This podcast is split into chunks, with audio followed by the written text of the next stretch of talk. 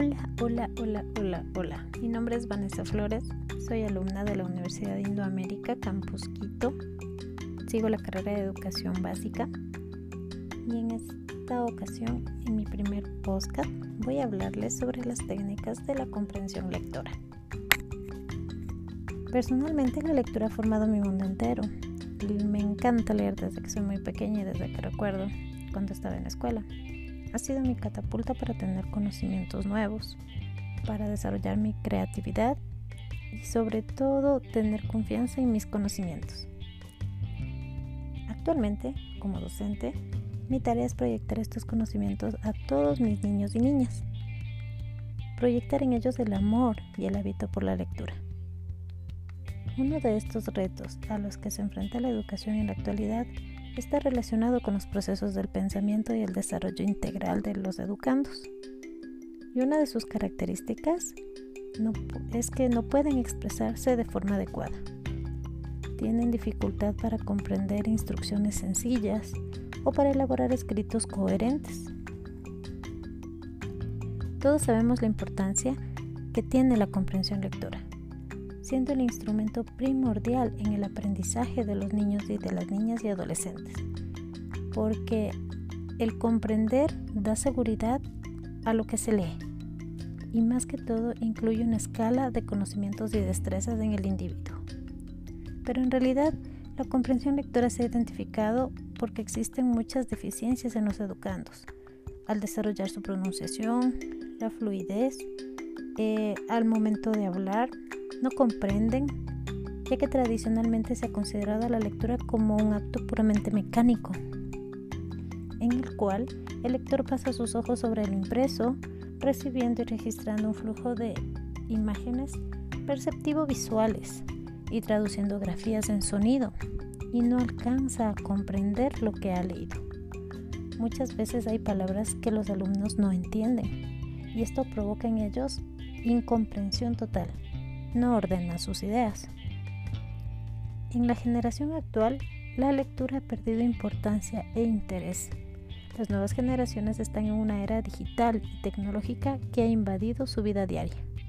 La modernización es buena siempre y cuando se mantenga el amor por el conocimiento a través de las letras.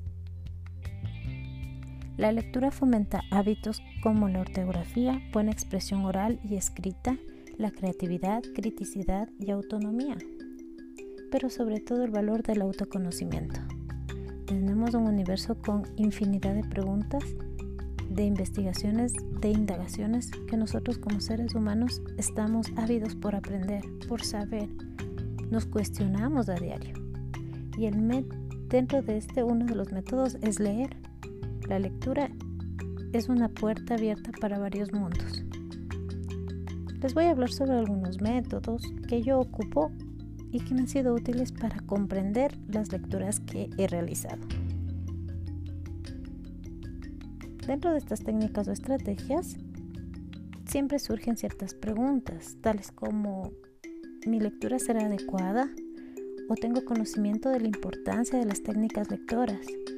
¿O tal vez cómo puedo desarrollar mi comprensión lectora? Pues inevitablemente tenemos la necesidad de investigar, aplicar y comprobar las claves o técnicas que podemos utilizar para alcanzar la meta de obtener una lectura viable y significativa. Antes de empezar a leer un texto, debemos saber qué es lo que vamos a leer, ya que no es lo mismo leer una novela que una fábula o un diario. Depende mucho del tipo de lectura que vayamos a realizar para darnos una idea de lo que vamos a hallar o tener una expectativa de lo que vamos a encontrar ahí. Una forma de predecir las características del texto. Suele recomendarse dar una lectura inicial rápida para comprobar si el texto es de nuestro interés o si es lo que buscamos saber. La primera impresión representa una conexión con el lector. Si leemos algo que nos guste y apasione, no nos costará trabajo enfocarnos y dedicar nuestra atención al 100% al texto elegido. Algunas cosas son más sencillas de entender que otras, o interiorizamos y las visualizamos. Si nos encontramos, por ejemplo, leyendo un texto sobre algún tema de ciencia o de entorno, puede haber la posibilidad de entenderlo de manera más sencilla, debido a que nuestra mente plasma todo lo que estamos leyendo en torno a experiencias anteriores. Todo se proyecta como si fuese una película, como una secuencia de imágenes. Como la comprensión lectora influye tanto en la capacidad de los estudiantes de las diferentes disciplinas, se busca mejorarla de manera que potencien y aprendan de una manera práctica y sólida todas las manijas y reveses que contiene la comprensión lectora en sí. En nuestro país, las escuelas de segundo orden o de escasos recursos se ven en situaciones complicadas con el tema de la comprensión lectora. Y buscamos combatir este problema con propuestas como intensificar ejes estratégicos, entre ellos principalmente la lectoescritura. A mí me funciona mucho prestar atención a la lectura. Eso depende. Como buenos lectores debemos tener un lugar tranquilo que nos ayude a concentrarnos. Si nuestra atención simplemente no es la adecuada o tenemos factores externos que la afectan, simplemente no vamos a comprender nada. O tendremos ideas desordenadas o con sentido incompleto dentro de nuestra mente. Otra de mis técnicas favoritas son los organizadores gráficos. Esta es una técnica que nos ayuda de forma significativa para comprender y sintetizar una lectura. Relacionamos ideas, conceptos o significados por medio de diagramas o ilustraciones. La función de esta técnica es analizar y relacionar las ideas con mayor facilidad y entendimiento. Frecuentemente he visto que lo utilizan mucho los profesores, estudiantes o expositores. Otra de mis técnicas favoritas es el subrayado. Es una técnica muy utilizada, ya que nos ayuda a resaltar las ideas principales o de mayor impacto en el lector. También nos permite seguir una línea de tiempo organizada conforme la lectura avanza.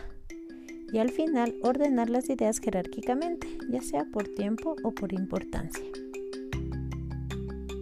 Por último, realizar preguntas terminando cada párrafo del texto.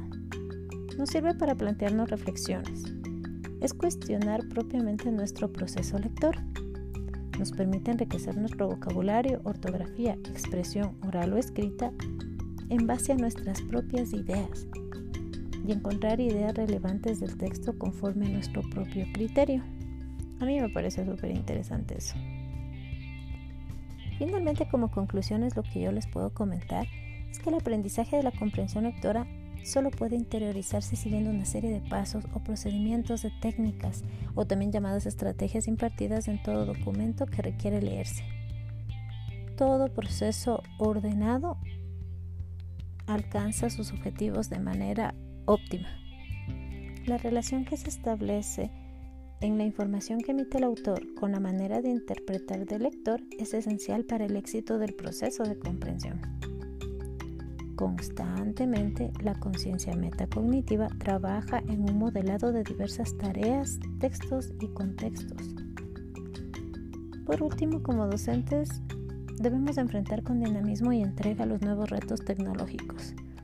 Debemos implementarnos nuevas herramientas para ser guías útiles en el desarrollo del pensamiento crítico de nuestros alumnos, potencializando e inculcando en ellos el amor a la lectura. Es tan hermoso leer. No permitamos que esta fase tan importante del conocimiento del ser humano se pierda. Muchas gracias por haberme escuchado. Muchos besos para todos.